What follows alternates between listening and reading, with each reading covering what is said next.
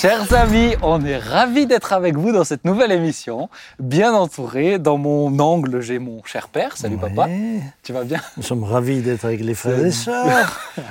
Il y a eu un petit pic que je vais lui D'autres, lancer. euh, avant oui. de C'est souvent comme ça en début d'émission. Souvent, c'est lui qui commence, tu vois. Mais là, pour une fois, c'était moi. Laurent, tu vas bien? Bien, très bien. Très heureux de t'avoir avec nous pour cette Un émission. plaisir d'être avec vous. Content. T'es content de reprendre la rentrée, ça y est, c'est reparti sur les chapeaux de roue. Ouais. Bon, sur, Sur ce plateau aussi. ce plateau aussi. C'est vrai. Et Nathalie, Oui. en tenue de euh, léopard, c'est ça? Un imprimé léopard. C'est c'est vrai qu'un jour j'ai dit je mettrai jamais de léopard. Ah oui, final, tu- en plus, tu m'as dit ça il y a pas dit longtemps. Y a pas longtemps. Je dis jamais je mettrai, bah regardez. Eh ben voilà. C'est Comme depuis, que quoi, son, euh, c'est depuis que son mari lui dit mon petit chat. Oh, oh. C'est Ah joli. non, hein. il m'a jamais dit ça. Ah, T'as jamais dit ça Voilà. Je pensais. Je vais le dire à Guy. En tout cas, cette émission, elle va promettre, elle promet de bonnes choses. Ouais. Euh, deux sujets Ouais. très importants euh, l'éducation nationale et on va y venir tout de suite. Et c'est pour ça que je te voulais sur ce plateau, mon cher Laurent. Il je, devient blême. C'est pour une exécution en ligne. Je- je rappelle qu'il est professeur dans, en lycée. Ma, ma dernière émission. Ta dernière émission, ta dernière année en tant que professeur, on va voir selon. Donc, euh, professeur Ouais. de philo. Est-ce vraiment un professeur? Du coup, on se pose la question, c'est de la philo quand même, mais professeur de philo. Et euh, la deuxième partie, ça va être avec Eric, Eric Taumieux. Euh, vous savez que le 30 septembre, c'est la journée mondiale de la traduction. Ah oui. Et Ah donc, bon à, cette occasion-là, à cette occasion-là, bah, je trouve que c'est important de parler de la notion de la traduction de la Bible. Il y a Le des enjeux. ma chère amie? Non, j'apprends beaucoup de choses. hein, on s'y retrouve. Je suis Ah, là même. pour apprendre des choses. La traduction de la Bible, c'est un, vrai- c'est un réel enjeu, et puis, euh, et puis c'est un terrain missionnaire. Donc on va, on va découvrir tout ça. Mais on Mm. commence avec ce sujet. Pourquoi? Parce que ça, m'a, ça, me, ça me posait des questions. Le titre que j'ai mis sur cette première partie, c'est Assistons-nous à la fin de l'éducation nationale. Pourquoi j'ai mis ça? Parce qu'il y a quelque temps, j'entendais un reportage d'une, euh, d'une, d'une professeure titulaire euh, qui disait « je n'ai pas de classe ». Alors qu'aux informations, on nous disait tout le temps « il n'y a pas assez de profs ». Là, j'entendais une, pro- une, une professeure qui disait « j'ai pas de classe bizarre ça. et que c'est Mhm. des contractuels qui euh, sont formés, je ne sais pas en combien de temps ils sont formés, les contractuels, là je crois que c'est euh, quelques court, semaines, c'est quelques semaines en ce moment, ils sont formés et eux ont des classes, là où les professeurs titulaires n'ont pas de classe, c'est la première chose. Deuxième chose, euh, dans la même semaine, j'entendais, c'est tout récent, hein, là c'est la rentrée donc euh, de septembre, près de 900 élèves sans lycée en Essonne Ah oui. près de 900 élèves, des 900 élèves qui ont eu le brevet et qui se retrouvent sans lycée parce qu'il n'y a plus assez de place dans les classes. Et dites-vous bien que j'étais j'étais attristé d'entendre que par euh, dépit, les euh, collèges leur proposaient de redoubler leur troisième Non. année pour faire quelque chose de leur année en espérant qu'ils aient une place l'année prochaine, Non. alors qu'ils ont déjà eu le brevet. Donc près de 900 élèves, ça c'est maintenant. Et, Oh, euh, et voilà, je veux juste vous lire, que vous citer un article qui, qui était dans le Figaro, le ministre de l'Éducation nationale qui s'appelle Monsieur pas, Mbappé, c'est une- Mbappé, c'est un joueur de c'est- c'est- Monsieur M- Ndiaye. non? Ndiaye. Exactement. Eh ben, je suis Ah, surpris. ça Pape Ah bah, Ndiaye. ah bah, Pape. Ndiaye veut s'attaquer au collège, Voilà, enfin C'était à cause du s'attaquer, pape euh, que j'ai pensé à ah, Mbappé. bon. ouais. Ah oui. veut s'attaquer au collège, et enfin s'attaquer raisonnablement, estimant que qu'il est l'homme malade du système scolaire avec un niveau faible, notamment en mathématiques et en langue vivante, a-t-il expliqué dans un entretien à Midi Libre publié samedi. Mm. On doit maintenant s'attaquer au collège car c'est l'homme malade du système. Le niveau de le niveau en troisième est faible, en particulier maths et langue vivante, a déclaré le ministre face à des lecteurs du quotidien régional. On a un problème avec les langues, le niveau en anglais a baissé, on va remettre ça en chantier, a-t-il promis. Sur les maths, ce n'est pas une question d'heures de cours qui sont déjà conséquentes du CP à la terminale, mais plutôt la méthode pédagogique a estimé le ministre. Et je termine avec ça l'introduction, c'est on voit le niveau scolaire français Mhm. qui baisse de Qui plus en plus. ouais. Aujourd'hui, si je ne me trompe pas, il est à la, en- à la 15e place mondiale. Ouais. Donc euh, c'est... c'est- c'est- euh, c'est- Faut même c'est- que c'est plus loin. non, je parle général et je Ah. te parle pas de certaines matières. Mais on parle pas des maths où on a, on a régressé. Ouais, Même le niveau On de parle pas du hein. français, le français qui s'appauvrit de plus en plus. Ouais. Donc euh, voilà, tout ça me faisait dire, mais est-ce la fin de l'éducation nationale? Est-ce la fin Ouais. de ce système-là? Euh, qui euh, a fonctionné de nombreuses années Euh, Il n'y a pas longtemps, je suis retombé sur euh, un extrait d'un reportage de l'INA. Non, non, non, pardon, je lisais la dictée d'élèves euh, qui étaient dans les années 60. Ah bah, je vous assure que c'est impressionnant. C'est impressionnant. Et l'écriture, et le français, et le niveau. Mhm. C'était impressionnant. Et je me disais, mais est-ce que est-ce que c'est la fin en fait? Est-ce que Mhm. donc voilà, je voulais avoir un peu votre avis dessus. Qu'est-ce que vous pensez déjà des, des, des trois, des trois choses que j'ai citées? L'article, les 900 élèves, la, professe- la, la prof qui n'a pas de classe. Qu'est-ce que, quel est Alors- votre avis? Alors, m- moi, en introduction, je, je pense que c'est plutôt le reflet de l'état global de notre société Mhm. actuelle et des Ouais. politiques menées Mhm. depuis 30 ans, voire plus. Puisque bah, ce que nous plus, sommes ouais. en train de citer là, nous pourrions nous poser la question, est-ce la fin de l'hôpital public? Oui. Est-ce la fin de telle administration, de telle administration Tant il semble que le désordre euh, est en train de s'amplifier avec, avec ce qui est résumé par euh, des conséquences. Et euh, je, je, je- Mais qu'est-ce que je tu pense penses de cette actualité-là? Mais je, je pense qu'elle reflète justement tout le Quelque reste chose de plus large. et, et- et que euh, lorsque on, on dit qu'il faut s'attaquer à, à- à telle tranche d'âge ou à telle tranche d'âge, on, on- on- on est juste en train de- d'essayer de colmater une brèche plus importante parce qu'elle se voit maintenant plus là, alors que c'est le système qui se fissure. Mm. Et euh, Laurent? Non, en fait, en fait, moi, ce que, ce que, je- ce que j'aimerais, ce que j'aimerais dire, c'est que à partir du moment où tu, où tu ouvres euh, à 85% d'une classe d'âge ou 90% d'une classe d'âge- d'une classe d'âge les lycées généraux et technologiques, forcément le niveau va baisser au nom d'un principe qui est, euh, voilà, on le connaît tous, hein, c'est c'est cette égalité euh, qu'on a un peu sacralisée et qui fait que ben, forcément on se retrouve avec des élèves qui ne savent même pas pourquoi ils sont là. Mm. Donc quand tu dis qu'il y a 900 élèves au collège qui, qui n'ont pas obtenu de place, c'est sans doute des élèves en, en réalité qui ont voulu, euh, qui ont voulu, euh, je, je ne sais pas, hein, mais imaginons des élèves qui veulent aller en lycée professionnel, qui n'ont pas de place et qui par défaut bien souvent se retrouvent affectés dans des lycées généraux. où Ils n'ont pas, le- où ils n'ont pas le niveau. Malgré ça, aujourd'hui, un élève, c'est lui qui choisit euh, de redoubler ou de ne pas redoubler. Euh, voilà, là aussi, on, alors tu parlais de l'hôpital, mais voilà, le- que ce soit le patient à l'hôpital ou euh, l'élève au lycée, les parents, ce sont eux aujourd'hui qui pilotent Mm. euh, et qui décident. Donc forcément, tu réunis tous ces éléments-là et euh, par la force des choses, en fait, c'est une mécanique qui fait que par la force des choses, le, le- le niveau va forcément baisser. Quand tu parlais d'une dictée dans les années 60, mais dans les années 60, il n'y avait pas 85% d'une classe d'âge qui obtenait le bac. Ouais. C'est Ah. vrai. Elle- La différence, elle, la différence, elle est là aujourd'hui.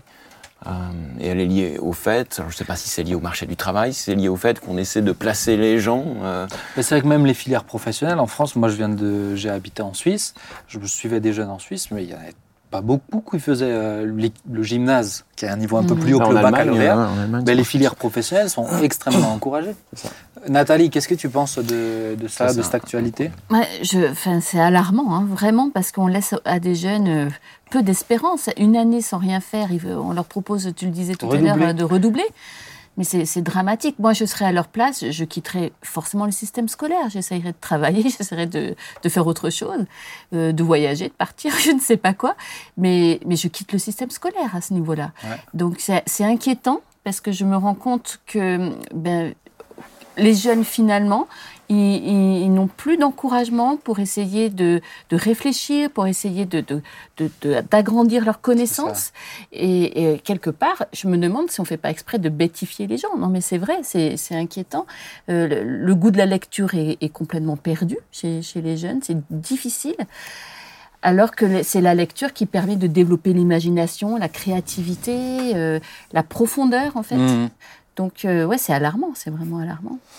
Est-ce que, euh, euh, Laurent, j'aimerais bien avoir ton avis. Alors après, tu, tu, tu as le droit de ne pas être d'accord aussi avec euh, mon point de vue là, mais tu as le droit. Tu as le Je te droit. l'accorde. si jamais vraiment, Si jamais, ok. on le Bah, coupera Quelle montage. grâce. Si t'es pas d'accord, je le couperai au D'accord, montage. bah C'est- écoute, Non mais, c'est parfait, mais je suis d'accord avec est-ce toi.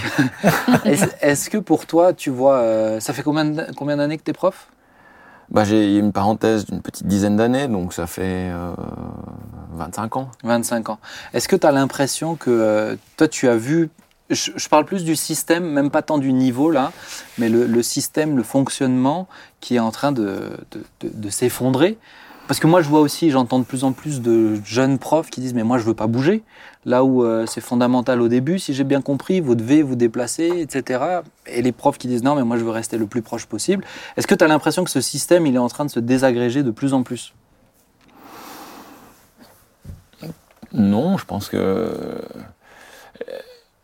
l'école a toujours été l'école. Quand tu dis Nathalie que voilà le goût de la lecture, mais il y a des choses, euh, il y, des choses qui finalement Parfois, l'école, elle est scalée. Moi, je le vois avec, avec, avec, avec mes petits. Mmh.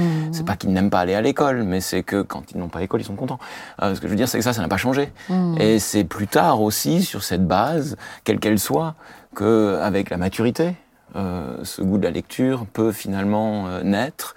Le goût pour les langues, peu importe, pour la, pour la, pour la philosophie, pourquoi pas aussi. Euh, j'entends souvent des parents me dire, quand j'étais au lycée, euh, et même des collègues parfois qui ne s'intéressaient pas du tout à une matière et qui finalement, en grandissant, mûrissant, je pense que l'école en ce sens n'a pas changé tant que ça. Et je vois pas une, une, en ce sens, je vois pas, je pense pas que ce soit la fin de l'éducation nationale. Mmh.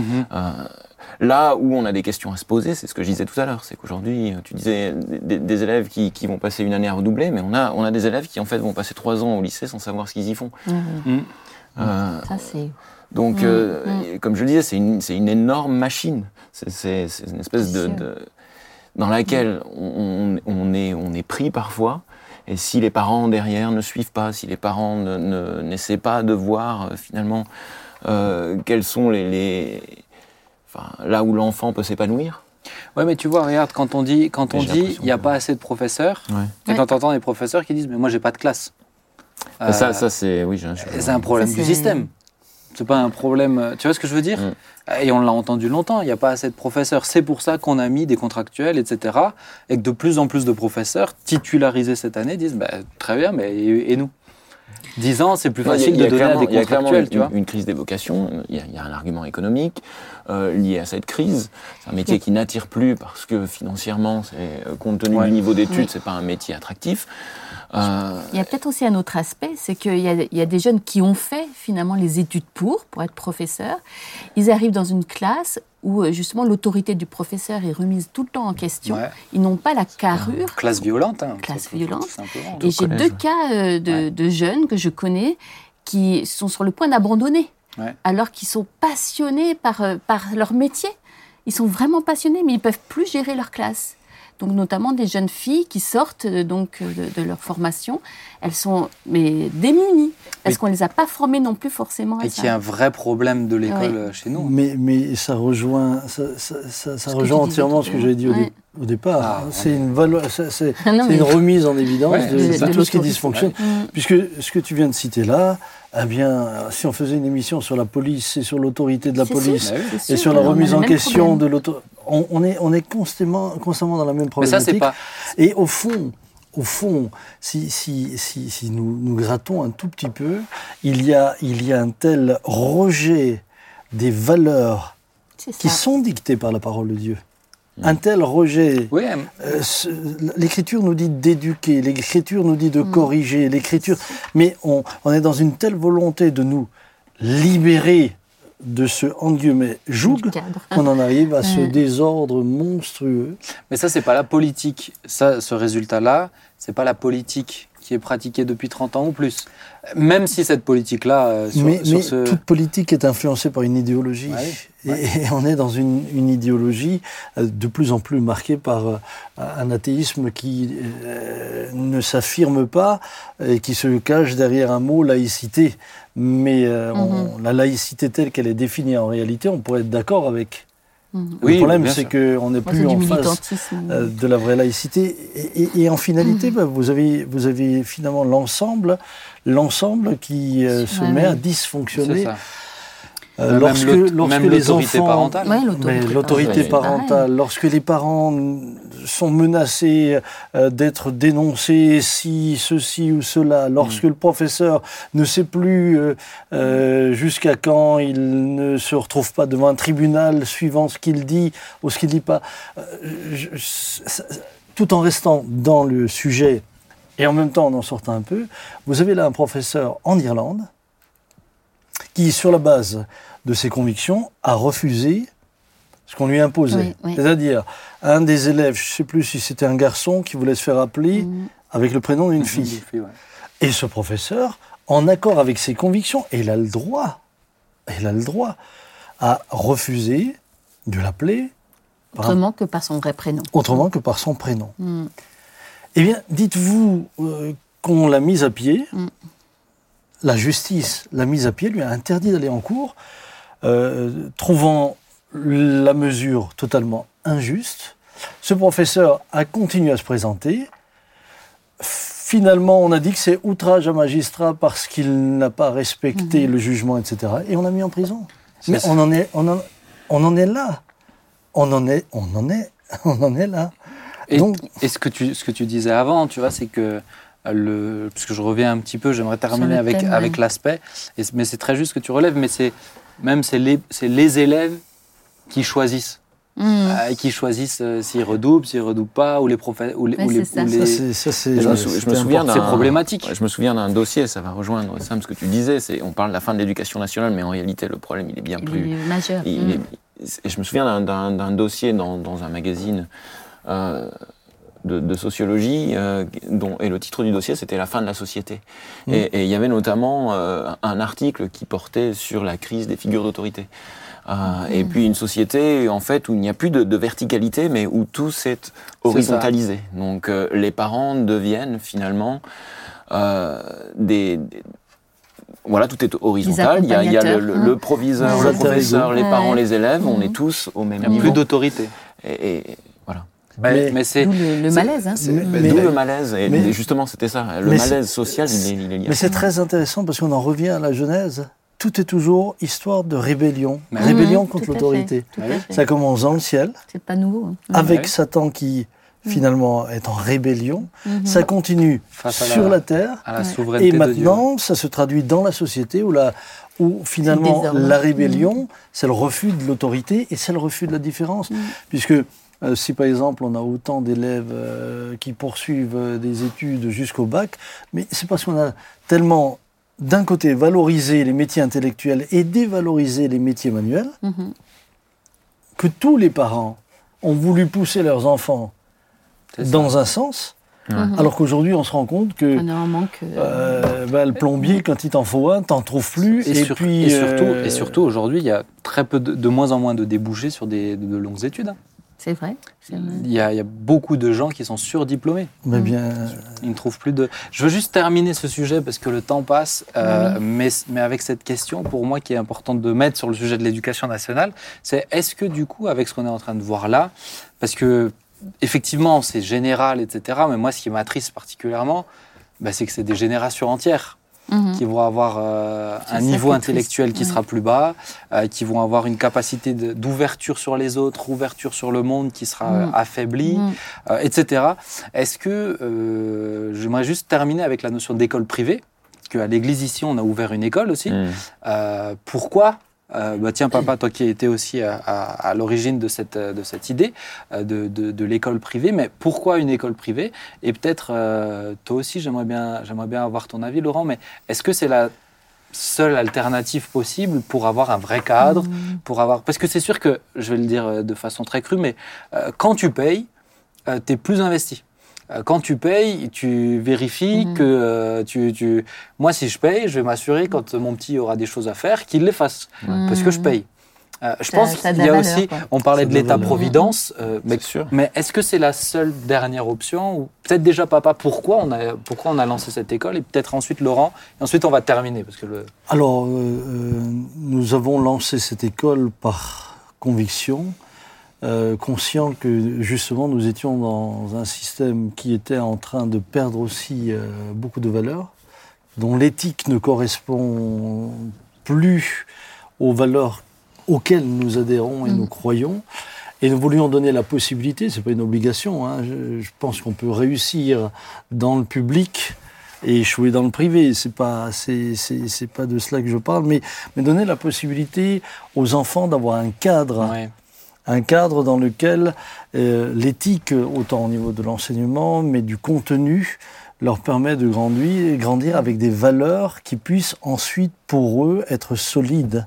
Ouais. et euh, qui leur permettront aussi de réfléchir en fonction euh, de cette éthique-là. Puisque, euh, vous, vous- vous le savez, nous le savons tous, euh, lorsque, lorsque le- l'enfant grandit, euh, il, il enregistre euh, dans son cerveau ce qu'on lui dit, et si vous mettez tout de suite les bonnes bases, elles resteront. C'est pour ça que la Bible dit, enseigne l'enfant dans la voie qu'il doit suivre. Mhm. Quand il sera vieux, il ne s'en éloignera pas. Est-ce que tu as l'impression, juste papa, parce que tu parlais de l'éthique, moi j'ai fait euh, toutes mes classes dans le public, euh, où bah, déjà on peut, il y a plein de choses qui s'opposaient à notre éthique chrétienne. Mm. Mais est-ce que tu as l'impression aujourd'hui, c'est c'est de plus en plus difficile en fait? C'est, euh, c'est, c'est- c'est- Moi l'impression que j'ai c'est entre ce qu'on vivait avant euh, dans, ma cla- dans mes classes quand j'étais plus jeune et ce qu'ils vivent maintenant pour accompagner beaucoup de Mhm. jeunes, c'est que là c'est une lutte contre leur éthique. C'est pas juste ces Ouais, deux ça. éthiques qui sont un peu différentes, c'est, c'est- c'est une déconstruction de leur éthique, leurs valeurs. Mhm.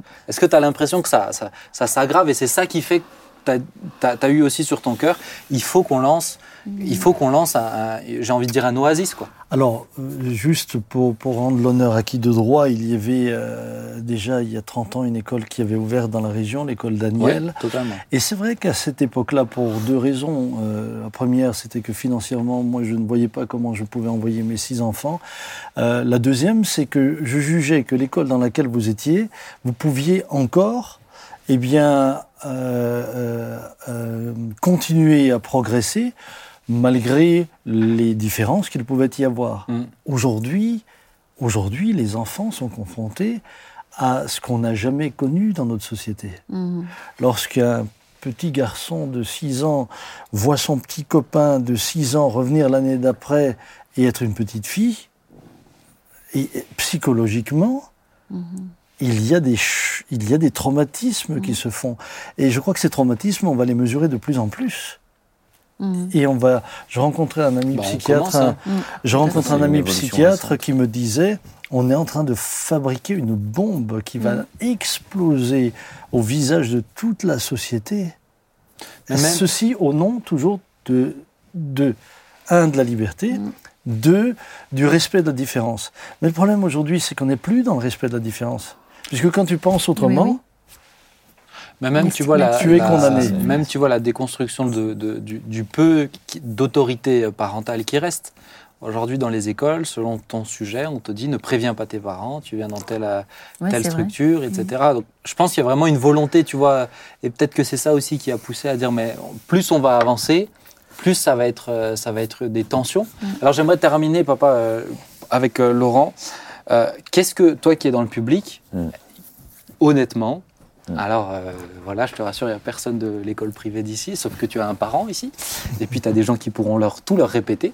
Euh, mais non, mais honnêtement, toi qui es dans le public, tu es chrétien, euh, tu as ta foi, t'es- Qu'est-ce que tu as, envie de- qu'est-ce que as envie de dire sur ça? Qu'est-ce que tu penses de l'école privée? Est-ce que tu penses que c'est juste une fuite? Euh, Et qu'est-ce que tu aurais envie de dire? Même aux professeurs, tu parlais des, des Mhm. jeunes profs qui sont en train de perdre courage et qui disent on va aller dans le privé. Autant apporter ce qu'on a dans le privé, parce que là-bas, on peut encore l'apporter. Mhm. Qu'est-ce que tu as envie de. Moi, ce que j'ai envie de dire, c'est que, c'est que par rapport à tout ce qu'on dit, être aujourd'hui un enseignant dans le public, avoir des convictions euh, comme les nôtres, euh, ça devient de plus en plus difficile. Mm. Euh, si on veut être véritable, si on veut être vraiment cohérent avec ses, avec ses convictions, tu parlais tout à l'heure d'un enseignant irlandais, ça c'est une évolution récente. J'ai de plus en plus d'élèves, en fait, euh, qui, qui demandent à être appelés euh, par tel prénom plutôt que par tel autre. Évidemment, les, les prénoms, il y a, il y, a, il y a des différences de genre. Donc c'est sûr que c'est de plus en plus compliqué. Euh, quand on est chrétien et qu'on a des convictions, euh, de faire ce, ce, ce métier et de le faire de façon Mm. cohérente. Moi, je fais mon métier avec intégrité, euh, dans la mesure où je, je, je m'efforce de préparer mes élèves à un examen. Mais, euh, mais, mais, mais par rapport, comme tu le disais Sam, à, la, à cette notion de, de, de laïcité censée défendre la liberté de conscience, mais qui en même temps Ouais. ne te permet pas au lycée d'enseigner le créationnisme. Euh, donc euh, il y a une espèce d'hypocrisie. Euh, c'est c'est- c'est- c'est vrai que c'est- c'est c'est- Mm. c'est compliqué et c'est pas facile forcément à vivre. En même temps, voilà, se dire demain je démissionne, c'est pas non plus une décision qu'on prend à la légère. Ouais, c'est ça. Et c'est Euh, peut-être avoir le sentiment d'abandonner les élèves famille. aussi. euh. Mais est-ce que, est que pour toi, le, est-ce, est-ce que le privé t'énerve? L'école privée t'énerve? Non, Non. Tu la comprends? Je comprends. Alors, il y a école privée et école privée. Mais, mais, mais l'initiative, euh, comme tu le disais tout à l'heure, Sam, de, de l'école Daniel, et aujourd'hui c'est un collège, c'est un lycée, Mhm. et bientôt peut-être ici aussi s'ouvrira euh, autre chose qu'une école, qu'une école maternelle Primaire. et une école primaire. Euh, ça, je trouve que c'est, que c'est, c'est beau, en effet. Alors, pour moi, c'est aussi, c'est justement euh, ce que tu disais tout à l'heure, c'est que il fut un temps où on pouvait euh, coexister et cohabiter dans le respect Dans le respect, des convictions différentes. Et on avait le droit de les exprimer. Ça fait quand même encore partie de notre démocratie, d'avoir le droit d'exprimer. Mhm. Euh, ceci dit, aujourd'hui, on est dans l'inverse. On est dans une volonté de déconstruction. Et comme cette cohabitation n'est plus de moins en moins possible, puisque même un enseignant euh, comme toi, Laurent, aujourd'hui, tu peux tomber sous le coup de la loi. Et euh, le problème, c'est que euh, on est dans une idéologie qui nous, qui nous, qui nous, qui, qui est une dictature. Elle t'oblige à faire comme ça. Eh bien, pour moi, l'école privée est justement cette alternative et cette possibilité de dire à des élèves, dans cette société-là, vous pouvez encore vivre votre différence, mais dans un cadre. Avant, vous pouviez le vivre au milieu d'une classe. Maintenant, c'est beaucoup plus difficile parce que euh, on culpabilise ceux qui pensent autrement Stigmatisé, forcément. que Mm. la direction. Puis on sait très bien que ça, que va, aller- ça va aller en s'aggravant. Ben oui. Et on- Très bien mais la tendance mais- je prend. trouve que les trois dernières années, En tout cas, il y a une évolution récente. euh, Et, euh, qui s'accélère vraiment. Soit dit, la, Mm. la- la philo, c'est quand même une rare occasion donnée de pouvoir euh, mettre les choses à plat. Ouais. Moi, je n'hésite pas à parler du créationnisme. Mm. Euh, je n'hésite pas euh, donc à faire valoir euh, À faire réfléchir. des alternatives Ouais. en leur disant que voilà, l'idée ici, c'est de pouvoir réfléchir. Je suis pas là pour les Mais pour oui, les formater. C'est très bien. Euh, donc donc c'est- peut-être une, une dernière une dernière occasion de. mais la liberté, c'est l'alternative. Mm. Ouais, c'est Il y a plus de... Quand il n'y a plus d'alternative, c'est il y une fausse alternative qu'on nous présente au nom de la Mm. libé- au nom de la laïcité. C'est en effet une fausse alternative. Amis, on On va va avancer avancer. encore? Parce qu'on Oui, a encore oui. un deuxième Oui. sujet, mais c'était Eh oui. intéressant, n'est-ce pas Mm. Hein Oui. Extrêmement intéressant. Maintenant, je vous encourage à prier euh, pour les professeurs qui sont dans le public, Alors, à prier pour les écoles privées, vraiment. à priver même Les pour les élèves qui sont dans le public, parce que je vous assure, pour les accompagner, ils ont besoin Mm. d'avoir les reins de plus en plus solides. Mm. Donc euh, vraiment que bah, que ça les rende, ça les rende forts, hein, tout simplement, qu'ils qu'ils s'accrochent à la fois. J'aimerais qu'on puisse passer à un deuxième sujet, le 30 septembre, tous les ans. Est-ce que vous le saviez Mais c'est la journée mondiale de la traduction. Non, je le Tu savais. le savais, pas. papa? Non, j'ignorais. Mm, Mais non. je non Est-ce que de- vous parlez euh, d'autres langues? Toi, tu parles l'allemand, Je parle euh, l'anglais, tu t'en sors? Oui. Disons que Oui, je, Non, je bah, dégaye en anglais. Non, non, il non, s'en sort. Nathalie, tu parles quoi? Alors, euh, j'ai appris l'anglais et l'espagnol. Ah, tu parles espagnol? Je parlais bien espagnol. Tu Je l'ai perdu. ah, tu, tu l'as perdu. Je le Tu pratique peux- plus. Tu peux le Mm. retrouver. Et toi, Laurent? Le français, un peu. Euh, l'allemand. Euh, pas l'allemand, non, pas l'allemand. je bégaye en allemand et en anglais. Ouais, ouais. En anglais. Ah, Ah bah, L'américain. Son anglais. Anglais, est parfait. euh, c'est parfait. Ah oui. Toi, tu parles à tes enfants en anglais? Ouais, on parle à la maison. Ah ouais. Ah si, je les ai entendus, vous avez l'accent et tout en plus, c'est- Ouais, ouais. c'est- classe. C'est classe. Parce que ton épouse, elle est Américain. américaine, ouais, c'est ça. Mais elle a un bel accent aussi. Bah, du coup, voilà, on va parler de la traduction, journée mondiale de la traduction, mais pour en faire un sujet, je pense, qui peut nous apporter un peu plus aussi, j'ai demandé à quelqu'un que vous connaissez, c'est Eric, Eric Toumieux, euh, missionnaire euh, de, du, au Sénégal, de la part de la Porte Ouverte. Eric, si tu peux venir, on serait très heureux de t'avoir avec nous. Hop, me voilà. Ah, ça, on, di- on dirait Jamy, tu sais, dans C'est pas sorcier. C'est vrai. Ça va? Alors Eric, est-ce que tu es en, Bonjour tout le monde. est-ce que tu es en forme Eric. Je vous entends, je suis très en forme. Eh ben, alors on est, on est heureux de le savoir. Alors si cette fois-ci je t'ai fait venir, t'es déjà venu hein, sur l'émission, t'es venu même en tant que chroniqueur, mais c'était parce que toi tu as une expérience de traduction, puisque tu as travaillé à la Wycliffe, tu vas nous faire découvrir un petit peu ce que c'est, et euh, ben voilà, peut-être nous expliquer un petit peu ben, qu'est-ce que tu as fait en tant que euh, pour l'association de la, Wycliffe, la, la Wycliffe, et est-ce que tu peux nous la présenter en quelques mots, et pour nos chers amis internautes, l'image est un peu, un peu plus petite des fois, il n'y a pas de souci, vous inquiétez pas. Tant que vous entendez, Sénégal, hein. tant que vous entendez sa connaissance, c'est largement suffisant. Donc, Eric, qu'est-ce que tu as fait? Dis-nous un petit peu sur la traduction.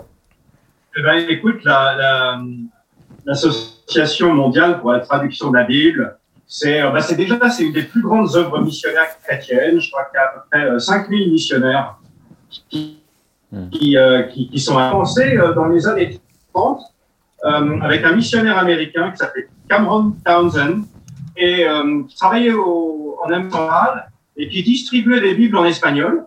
Et, euh, et un jour, il a distribué une, donnait une Bible à un Indien euh, et l'Indien lui a rendu sa Bible en disant mais c'est pas ma langue. Et, et lui, il Mhm. pensait qu'en Amérique du Sud, tout le monde parlait espagnol. Et il dit comment ça, c'est pas ta langue? Il dit non, ma, ma langue, c'est euh, le mixtec. C'est- une autre langue. Moi, je comprends pas cette langue. Et il l'a regardé, il a regardé le missionnaire. Il a dit mais si ton Dieu est aussi puissant, pourquoi il est même pas capable de parler ma langue? Et ça a été comme un, un, un, un, un coup au cœur de, de ce missionnaire qui, qui s'est rendu compte que euh, bah, dans le pays où il travaillait, il y avait 60 langues, que euh, dans toute l'Amérique euh, centrale, l'Amérique du Sud, il y avait plus de 1000 langues, et que euh, bah, l'Église avait pris un énorme retard, déjà un retard, je dirais, conceptuel, se rendait pas compte de, la- complexité en fait du, monde, et, donc il a créé la, la hein, avec un jour, devant le trône de Dieu, puisse y avoir des représentants de tous les peuples, toutes les nations, toutes les tribus et Mhm. toutes les langues. Hmm. Est-ce que tu peux nous donner quelques chiffres sur euh, la traduction de la Bible aujourd'hui? Elle est traduite dans combien de langues Combien de dialectes? D'accord. Alors, le, pour, pour, faire, pour faire simple, il y a déjà 7000 langues euh, qui sont reconnues dans le monde, un petit peu plus de, de, de 7000. Euh, toutes n'ont pas besoin de traduction parce qu'il y a des phénomènes de bilinguisme. Il y a certaines langues qui sont en train de mourir Mhm. aussi très rapidement. Euh, c'est une tristesse. Euh, D'ailleurs, on parle de perte de biodiversité, mais la perte linguistique, c'est une immense perte. Et euh, aujourd'hui, euh, il y a entre, euh, il y a seulement 700 langues qui ont une Bible complète dans le monde. Donc, c'est pas autant qu'on pense, Hmm. mais ça représente bien sûr la, la majorité des, la, la majorité des, euh, des, des 7 milliards de personnes que nous sommes. Euh, on a aussi un travail en train de progresser dans, dans, dans 2000 langues, tous les missionnaires qui sont à la Wycliffe et d'autres organisations, hein, euh, comme Pioneers, comme d'autres qui sont en train de traduire aussi euh, la Bible. Et pour faire simple, il y a encore besoin de traduction dans à peu près presque 2000 langues, donc 1800 langues qui ont encore besoin que des gens partent à apprendre ces langues. Euh, ce sont des langues de minorité, donc ces langues représentent à peu près 250 à 300 millions de personnes. C'est quand même énorme. Hmm. Et euh, donc euh, voilà un petit peu la, la, la, la situation aujourd'hui. Ok. Hmm. Euh, toi, quand tu étais à la Wycliffe, tu traduisais dans quelle langue? Alors moi, j'étais, en fait, j'avais été formé avec Issouk pour la traduction, mais finalement, euh, on a, on a jamais, tra- on a, on a jamais trop traduit parce que le Seigneur nous a envoyés au Sénégal euh, parmi un peuple qui disposait déjà du Nouveau Testament et, et où la traduction de l'Ancien Testament était en cours. Et, euh, et, et justement, c'est une bonne occasion de dire que euh, la, la plupart des missionnaires qui travaillent à, à la, à la Wycliffe ne font pas directement de, de la traduction.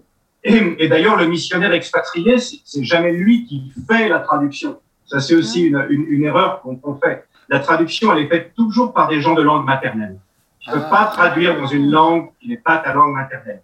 Donc, en fait, le, le missionnaire, souvent, il se positionne en tant que consultant exégète et il anime une, une équipe de locaux qu'il a formés, euh, qui sont euh, et, et- et qui sont engagés avec lui pour, euh, pour traduire la euh, d'abord souvent le Nouveau Testament. euh, ça dépend de la situation de, de chaque peuple euh, pour arriver à traduire la Bible. Mhm. ah, C'est intéressant, vous saviez ça? Non. Ah non. Ah, moi, je savais Vraiment pas. Et, et pourquoi, en quoi ce travail est, est important, Eric? Pourquoi il faut justement que ça continue? Pourquoi la traduction, elle est essentielle? Les, les, les langues, les langues sont très très importantes. D'ailleurs, c'est euh, l'un des aspects de la Pentecôte sur lequel on, on, on- je trouve qu'on glisse très facilement, c'est le fait que euh, le, le Saint-Esprit apparaît comme une langue de feu et, et qu'il se euh, et, et se pose et qu'il y qu'il y a un miracle linguistique qui arrive où tout le monde se comprend euh, malgré la diversité de toutes les langues. C'est comme si la la malédiction de la tour de Babel était renversée. Mm. Et euh, l'une des conséquences de la Pentecôte, c'est que le Saint-Esprit nous appelle à aller euh, donner la parole dans toutes les langues du monde. Euh, et euh, beaucoup de gens ont compris euh, qu'il fallait prêcher euh, oralement, mais très très vite, les gens se sont rendus compte que, que le fait d'avoir la Bible dans ta langue maternelle était, était fondamental. Mm. Il n'y a qu'à voir le rôle qu'a eu euh, chez nous en France la traduction de la Bible en français euh, au début de la Réforme. Pour, pour voir, je- moi j'imaginerais difficilement ma vie chrétienne et, et ma croissance sans avoir la Bible dans ma langue maternelle. Mm. C'est vrai. Ouais, c'est pertinent. Est-ce que vous vouliez déjà réagir, dire quelque chose à ce stade de, euh, de l'interview sur cette notion de traduction? Moi, moi je, quand je pense traduction, je, je me dis, c'est vrai qu'on pense que on traduit un mot à un autre, mais euh, Eric, en, en réalité, je pense que c'est pour ça qu'on demande aux gens de langue maternelle de traduire, parce qu'on ne peut pas traduire littéralement une phrase des mots à mots. En fait, c'est- ça qui est difficile. Le fait de faire appel à, à- à des, euh, à, des, euh, à des traducteurs de langue maternelle, c'est aussi pour le naturel de la langue. On n'arrive jamais avoir le même naturel. Euh, maintenant, le consultant exégète, lui, au contraire, il va aider euh, son équipe de traducteurs à ne pas faire une traduction trop mot à mot. C'est ça. Euh, la traduction mot à mot, en fait, trahirait davantage le texte original. Et tout le travail de la traduction, c'est un travail, avant même de traduire le premier verset, tu fais au moins cinq ou six ans d'études approfondies de la langue, de sa grammaire, de la façon dont on dit les choses, euh, du, de la culture. Tu essayes d'avoir un dictionnaire d'à peu près 2-3 000 mots. Enfin, c'est c'est un énorme travail préliminaire pour avoir une traduction qui soit le plus possible fidèle à l'idée originale du, euh, de, de l'écrivain biblique. Mm. Mm. Ça m'amène à une question, Eric. Euh, combien de temps faut-il en moyenne pour la traduction de la Bible? En moyenne. Bon, hein. Aujourd'hui, aujourd'hui, avec les outils informatiques euh, et euh, les aides énormes qu'ont les traducteurs, ils disposent tout de suite de beaucoup de versions. Ils n'ont plus besoin de faire des études en grec ou en hébreu. Il y a beaucoup, euh, ça aide, mais, mais, mais c'est quand même, il y a énormément de- d'aide à la traduction en ligne, des outils. Aujourd'hui, une traduction du Nouveau Testament, euh, en moyenne, c'est 12 à 13 ans de travail. Il faut compter vraiment beaucoup plus pour la Bible. Tout ça, 13 ans. 12 à 13 ans. Énorme, Non, hein. beaucoup plus pour la Bible, Oui, Ouais, mais Pour le 12 à Nouveau 13 ans pour le Nouveau Testament. pour le C'est- Nouveau Testament. C'est déjà ouais. énorme. Ouais, c'est énorme. Par exemple, la Bible en sérère, chez nous, la, la, la Bible en- sérère, euh, je regarde, non, je l'ai pas juste à côté de ma étagère, ça a pris 33 ans de travail. 33 ans. 33 ans, ce qui, ce qui veut dire quasiment la carrière d'un traducteur. Oui, de plus, de traducteurs qui se sont succédés, plusieurs équipes. C'est un travail long, complexe et, et, et complètement fondamental. Aujourd'hui, l'église sérère au Sénégal, elle est vivante, elle est l'église la plus vivante euh, du Sénégal grâce à la traduction. Mm. Oui, mais oui. Et, et que- C'est quelles sont, Eric, quelles sont les difficultés les plus souvent rencontrées face à la traduction de la Bible? S'il y a des choses un peu récurrentes? Alors, souvent, tu, tu arrives, euh, les missionnaires arrivent chez des peuples qui, euh, à force d'avoir été écrasés, dominés, pensent que leur langue n'a aucune valeur. Et, euh, et donc, c'est tout un, c'est tout un, c'est tout un, con- un, un combat, un échange pour, ré- pour que les gens réalisent que leur langue est d'égale valeur avec celle, avec Mm. toutes les autres langues. Euh, ensuite, la, la deuxième difficulté, c'est euh, de traduire un, un texte euh, biblique dont la rédaction a commencé à peu près vers l'an euh, 1200 avant Jésus-Christ dans la culture du Moyen-Orient euh, pour aller le rendre compréhensible à une tribu amazonienne. Hmm. Ça, c'est une très, très grosse difficulté. Euh, ensuite, euh, la, la troisième difficulté, c'est souvent que nous sommes à une époque où, où l'engagement à long terme euh, dans la mission s'est beaucoup réduit. Et, euh, et le, le- le genre de mission qu'est la traduction implique un engagement à long terme. Ouais. Mais eh, avant tu, avant, tu parlais de, euh, de la notion de le faire comprendre à, une- à un peuple en Amazonie, par exemple. Mais est-ce que ça signifie que c'est au-delà de la connaissance euh, de la langue, il faut aussi une connaissance très profonde de la culture dans laquelle on veut, euh, on veut amener la traduction de la Bible?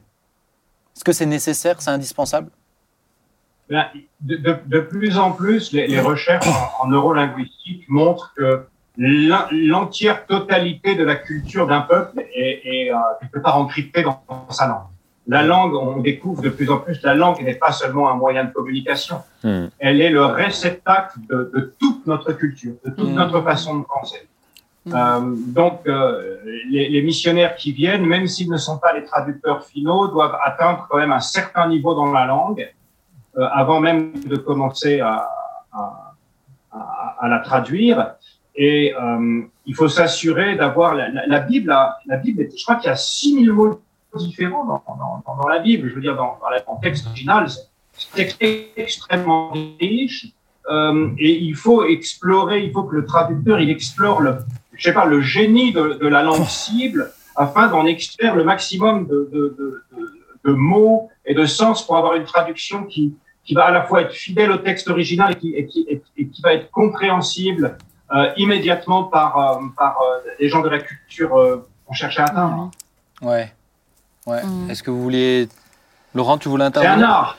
La, la traduction, c'est une Mm. technique, mais c'est aussi un art. Mm. Ouais. C'est aussi Mais donc c'est indispensable qu'il soit au moins un certain temps euh, sur, euh, dans le- parmi le peuple vers lequel il veut traduire la, la langue, comprendre un peu toutes ces choses-là? Il peut pas le faire. à- ce que je veux dire, c'est qu'il peut pas traduire à Ça, c'est, euh, distance. c'est c'est un engagement, c'est un engagement de moi. Ouais. Non, ça marche pas. Ouais. Ok. marche pas. Tu dois t'immerger. Tu, tu dois faire comme Jésus. Tu peux pas faire à distance. Ouais. Laurent, Non, mais ça, moi, ça me fait C'est penser. intéressant euh, d'ailleurs de, c'est intéressant de voir Pardon, que. Jésus, le missionnaire, a passé 30 ans dans une culture pour pouvoir en tirer euh, tout le matériau qu'il va utiliser dans ses paraboles, Mm. dans ses enseignements, très parler parfaitement langue. euh, Mm.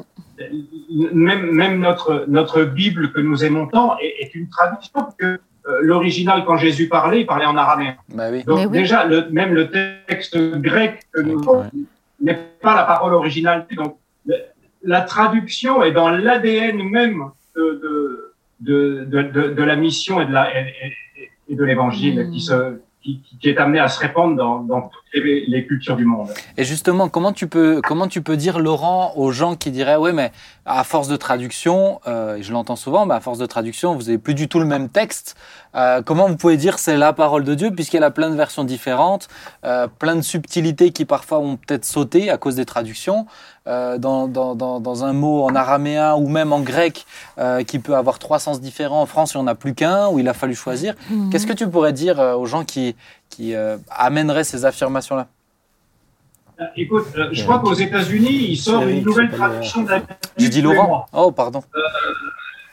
je crois qu'en France, je crois qu'en France, on a eu une ou deux traductions par an nouvelles qui sortent euh, pour donner, par exemple, la, la, la, la Bible comme parole de vie, qui va essayer d'être plus lisible et plus accessible à des gens peut-être qui n'ont pas fait beaucoup d'études. Euh, une Bible comme celle de Chouraki, qui est une Bible qui fait du mot à mot avec le texte original. On a, on, on, quand, on, quand on traduit, on doit choisir.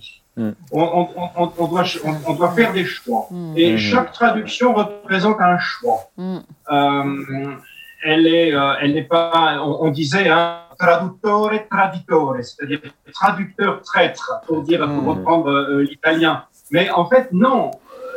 La, la, la, la, la traduction est une œuvre que je trouve profondément humaniste et profondément, et profondément chrétienne. Elle est, elle est, elle est un pont jeté entre, en- entre, entre deux compréhensions et, et il, nous, a- il nous appartient d'essayer de faire le meilleur travail possible. Euh, c'est tout ce qu'on nous demande et c'est déjà pas mal. Ouais, Mhm. ouais. Laurent, avant tu voulais non, intervenir. non, je voulais intervenir. Disons que tout, tout ce qu'on dit me fait penser, au, tu sais, au sous-titre de la seconde 21 qui dit euh, l'original avec les mots d'aujourd'hui. Mhm. Et, cet, et cet- et cet équilibre fragile entre, euh, voilà, d'un côté, euh, la littéralité du texte, et puis de l'autre, en effet, euh, rendre le texte accessible. C'est ça, Surtout que le vocabulaire s'appauvrit. Et donc, c'est un, hein, c'est un défi. euh, qui- Dans notre langage courant. c'est On ça. perd ouais. beaucoup de mots. hein. Ouais. Mm. Je fais une petite parenthèse, mais Laurent, euh, Eric, tu pourras répondre aussi. Je sais pas pourquoi vous, vous êtes, vous m'impressionnez tous les deux. C'est quoi votre euh, traduction préférée de la Bible? Alors moi, j'ai découvert la Bible, euh, je me suis converti aux États-Unis, donc euh, moi, j'ai découvert la Bible en anglais. Ah, Euh, donc c'est- rigolo parce que tout à l'heure on parlait de la langue maternelle, mais finalement moi j'ai donc moi c'était non moi c'était la, la NIV ouais. euh, Et puis aujourd'hui, bah, c'est la Louis II que. Louis II Oui, Ah, parce que c'est celle que j'ai pratiquée en français. Bah, moi, depuis mon enfance, euh, à l'église, j'entendais la, la Louis II. Ouais. Donc, euh, mon père euh, préparait ses messages dans la Louis Ouais, c'est ça. II. C'est- C'est une habitude. Tous les pasteurs qui passaient, la Louis II a été quand même la Bible utilisée euh, par une majorité d'évangéliques et pendant, pendant très longtemps. Ouais. Il n'y a que maintenant qu'on voit qu'il y a Il y a une diversité. J'ai même, la, la prochaine fois que tu viendras, j'ai la Bible en alsacien. Ah ouais. Ah oui, j'ai la Bible traduite en alsacien. Oh. La totalité? Et Euh, langue oui. très Oui. parlée dans certains coins Et du oui, Nat- Nathalie? Alors moi, je me suis convertie avec la Bible en français courant que Ouais. mon frère m'avait offerte. Et aujourd'hui, euh, j'avoue que j'ai lu la Bible euh, Louis II. Louis II. Eric, toi, c'est quoi? Toi, tu lis beaucoup en euh, CRR c'était aussi, la non? Bible seconde à la colombe, c'est euh, Ah oui, Colomb. Ah oui. avec laquelle j'ai grandi. Mais Ah. aujourd'hui, j'aime énormément la parole de vie. Parole de vie. Ah me permet de- La retranscription. On Ah a ouais. une situation assez particulière en France, parce qu'on est un pays qui a fait, qui a fait disparaître ses langues. On avait plein de langues en France, Ouais. Et aujourd'hui, il reste l'alsacien qui est assez vivant encore, le breton, Le breton. ça va pas bien, Le le, basque. basque, peu, euh, Le provençal, non. Le On est un corse. pays qui a fait le Corse. Le Le, Corse, est- le Corse. Corse un Il est peu, ouais. Et on est, on est un pays qui avait plein de langues et qui les a fait, qui les a fait disparaître des fois assez brutalement. Ouais. Bah, D'où le fait de l'avoir en alsacien qui peut encourager à, à s'y remettre. Moi, je l'aurais parlé si on me l'avait appris, hein, mais bon, après, voilà, j'ai des parents un peu flemmards, hein, mais c'est pas grave. C'est un peu tard, Benjamin, Ouais. c'est un peu tard. Regarde, regarde en avant. Non, mais je le transmettrai à mon enfant. Mais justement, Eric, j'ai une question. Euh, comment traduire dans une langue qui n'a pas l'écrit? Ou est-ce que toutes les langues ont forcément l'écrit? Ah non. La, la Wycliffe, euh, 80, 90% des traductions euh, de la Wycliffe sont dans des langues euh, qui, qui sont en orales. Et euh, la formation que nous avons faite avec Issouk, elle nous apprend à mettre une langue orale par écrit. C'est une, science, c'est quelque chose d'extrêmement intéressant. On fait de la phonétique et on fait de la phonologie. Hein, la, la phonétique, c'est apprendre à reconnaître tous les sons d'une langue. Et la phonologie, elle les organiser, à voir comment ils s'organisent dans une langue pour pouvoir faire un alphabet. Ouais, C'est Mais donc quand, ensuite, quand- quand tu te lances dans la ah ouais, quand tu te lances dans la traduction, faut être prêt à, à te former. Il faut leur apprendre à lire. alors, ben, c'est ça. Donc ensuite, il faut leur apprendre à lire. T'as tout compris. Euh, la traduction Ah. ne peut pas aller sans alphabétisation. Et c'est Quel pour ça que, et c'est pour ça par exemple, quand Issouk, elle, depuis le départ, elle est spécialiste en alphabétisation. Mm. Mm. Euh, combien de Bibles traduites restent sur les étagères parce que Ben oui. non seulement on n'a pas fait l'alphabétisation, mais on n'a pas fait en plus quelque chose qu'on appelle l'utilisation des écritures traduites, c'est-à-dire travailler avec les églises. Euh, tout à l'heure, vous avez dit à quel point vous êtes attaché à, la tra- à- à une certaine traduction. Et des fois, quand vous prenez une autre traduction, vous êtes choqué, vous êtes mal à l'aise. Mhm. Mais imaginez des, des- des églises qui ont, par exemple, en Afrique francophone, toujours utilisé la Bible en français. Elles vont avoir beaucoup de mal à, à- à promouvoir la Bible dans les langues maternelles. Mhm. Donc il y a toute une question, il y a toute une question de changer, de sortir de notre zone de confort et, et- et de changer nos bonnes vieilles habitudes. Euh, et parfois, pour ne pas l'avoir fait, on a certaines traductions qui sont inutilisées. C'est vraiment dommage. Oui. Toi, tu le lis en CRR, hein? Oui, nous, on, nous, on lit en CRR. Non, mais toi, je te rappelles quand on était au Sénégal, c'est impressionnant. hein Ouais, Et tous les hein. Sénégalais, ils étaient impressionnés, ils Ah m'ont applaudi et tout. Non, c'est- impressionnant, mais en fait, on comprend que c'est un travail beaucoup plus profond que juste la traduction de la Bible. En fait, c'est vraiment, euh, c'est- tu donnes des outils à tout un peuple pour aller même plus loin, au-delà de la Bible. En Mais fait. moi, je dois, Ça. honnêtement, je dois honnêtement confesser euh, qu'avant de connaître Eric, je ne prenais pas du La tout euh, mesure. la mesure de l'importance de la traduction. Mm. Et euh, c'est euh, la venue d'Eric et Issouk, et ensuite ce que j'ai vu euh, comme conséquence au Sénégal, euh, qui m'a amené à me rendre compte à quel point euh, cela faisait partie aussi de la mission de l'Église. Mhm. Bah, Puisque aller par tout le monde ne peut pas se faire Sans- euh, sans cette étape-là, et à quel point il nous faut aussi prier pour tous ces traducteurs. Moi, je dois dire que lorsque Eric m'a parlé la première fois de la Wycliffe, moi, ça me disait, mais, mais absolument rien. c'est ça. Tu me parlais d'assurance Torix, ça me disait plus. Euh, que la Wycliffe, tu Tu vois. connais tes références littéraires. hein, c'est- vrai que mes références littéraires sont Après, limitées. Mais, Après la mais, mais, mais, euh, et je pense qu'il est important, même dans euh, un- une émission comme celle-ci, euh, que l'Église et les chrétiens prennent conscience de l'importance D'où le but. euh, euh, qu'a ce De travail. le but de, de l'émission. Exactement. Mais euh, du coup, je- je- j'ai une dernière question pour toi, Eric. Comment vous faites avec des langues, euh, comment dire, des langues qui sont, euh, qui ne sont que pratiquées par un peuple qui ne parle que cette langue et où il n'y a aucune porte d'entrée. Je pense par exemple, euh, on a une fois discuté de ça, tu sais, l'île des Sentinelles. Euh, où personne ne peut rentrer dessus. Euh, le dernier qui est rentré, c'était un évangélique qui s'est fait, euh, qui s'est fait tuer, euh, qui s'est fait malheureusement euh, tuer à, cou- à coups de flèche. Mais, mais quelqu'un qui arrive à avoir accès à ce peuple-là, comment on peut faire Comment à ce moment-là on peut faire en fait pour déjà comprendre et puis ensuite euh, et puis ensuite pouvoir traduire euh, traduire quoi. Je pense à, à l'égyptien, à l'égyptien où Champollion il a que pu traduire parce qu'il y a une, une clé, tu vois. Donc comment tu fais euh, les- les- le- le- l'Égyptien, c'était le déchiffrage d'un alphabet. Déjà. mais mais est-ce qu'il y a est-ce qu'il y a des techniques pour aborder pour aborder une langue alors? Alors, quand tu, quand tu arrives, euh, quand tu arrives dans un, dans un peuple, il y a des techniques qui sont très amusantes et très simples. En fait, tu progresses très très vite hein, par certaines techniques dans la langue orale et puis tu es là, tu te crées ton propre dictionnaire, tu comprends comment on dit ci, comment on dit ça.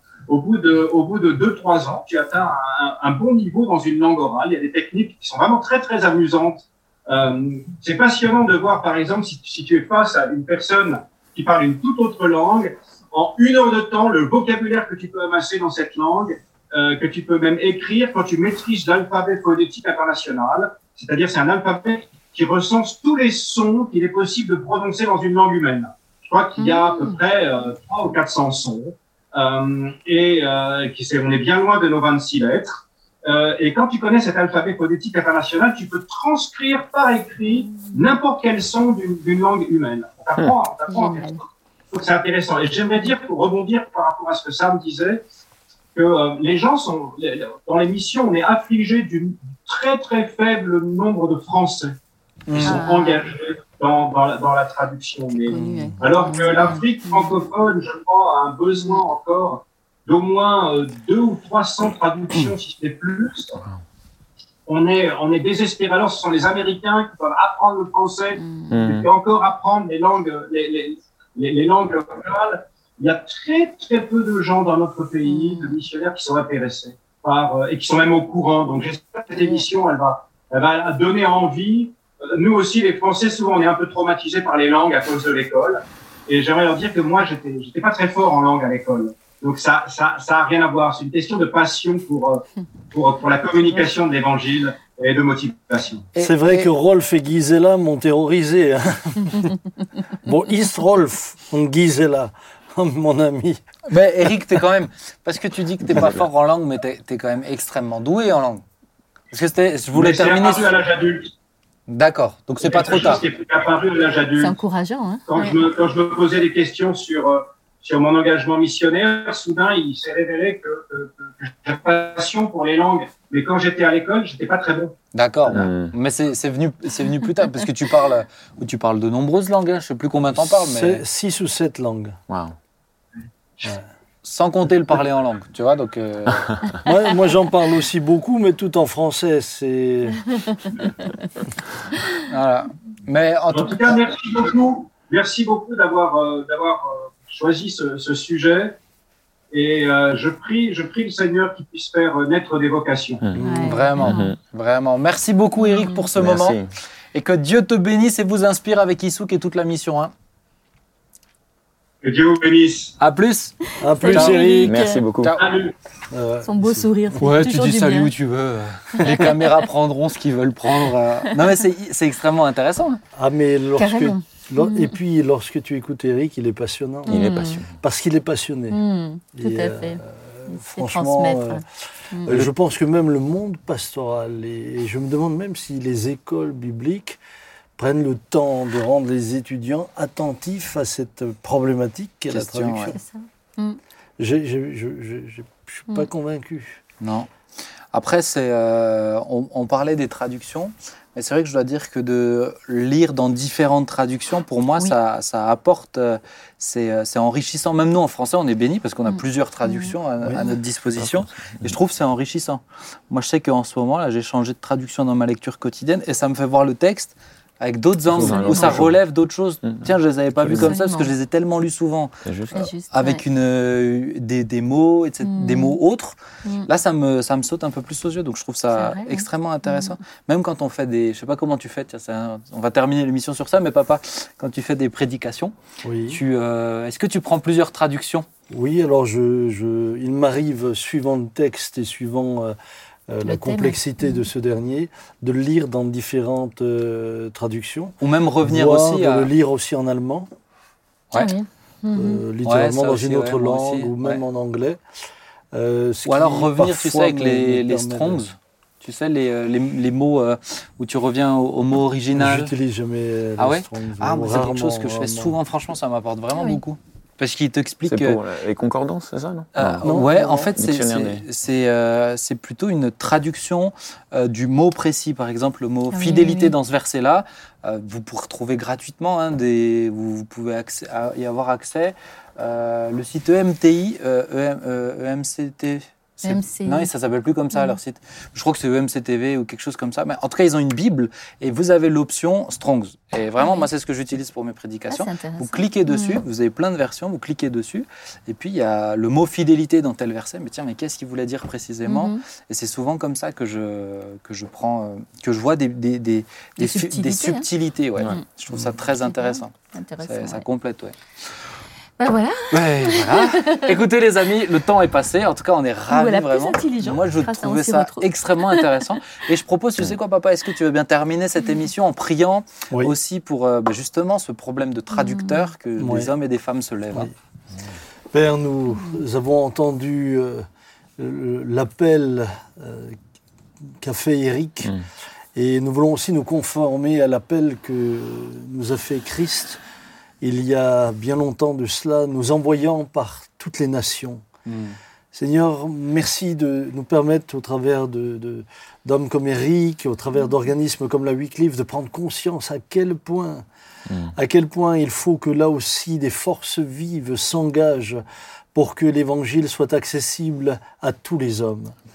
Euh, L'apôtre Paul dira Faites-vous de tout à tous. Ouais. Et euh, si nous voulons nous faire de tout à tous, c'est bien nous faire aux autres. C'est aussi eh bien, nous rendre accessibles et rendre l'évangile accessible en leur permettant de la, de la comprendre dans leur propre langue. Mhm. Je crois qu'il y a dans ce pays encore d'autres Eric qui hum, pourraient se lever et dire mais oui ça, ça, ça me tient à cœur, je veux m'engager.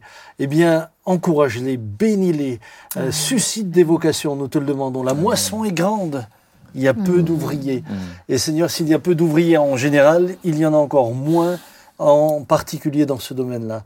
Merci pour ce que tu feras. Merci pour ce temps passé ensemble. Bénis tous ceux qui nous suivent, qui sont avec nous. Fais-leur du bien et encourage-les. Amen. Amen. Amen. Merci à vous trois et merci à vous, chers amis, pour Merci votre toi, Ben. régularité sur cette émission. On est heureux de vous servir encore une fois pour cette nouvelle saison. Rendez-vous la semaine prochaine, 19h. Que Dieu vous bénisse. À très bientôt. À bientôt. Au revoir, à bientôt. Ciao.